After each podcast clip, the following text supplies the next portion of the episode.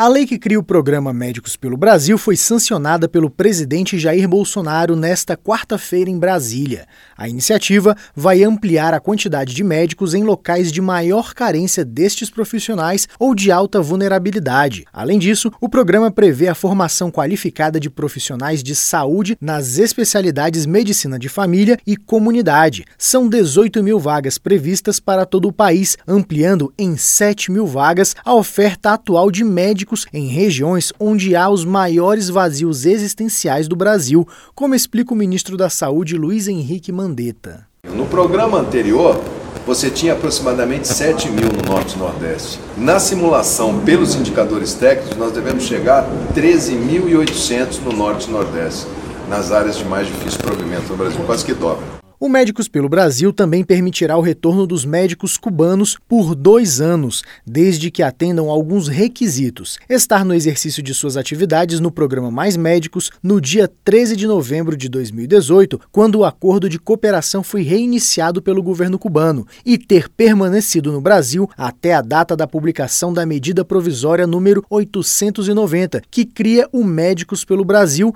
na condição de naturalizado, residente ou com pedido pedido de refúgio, como destaca o ministro da Saúde. Durante dois anos, eles vão ter que fazer a, a revalidação dos seus diplomas.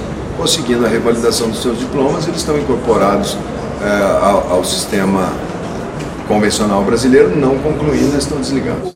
O primeiro edital para a seleção dos profissionais deve ser realizado logo no início de 2020. Seu foco será na atenção primária à saúde, que é uma das bases do Sistema Único de Saúde. É na atenção primária à saúde que as doenças mais frequentes dos brasileiros, como diabetes, hipertensão e tuberculose, são prevenidas e acompanhadas. Reportagem Janari Damascena.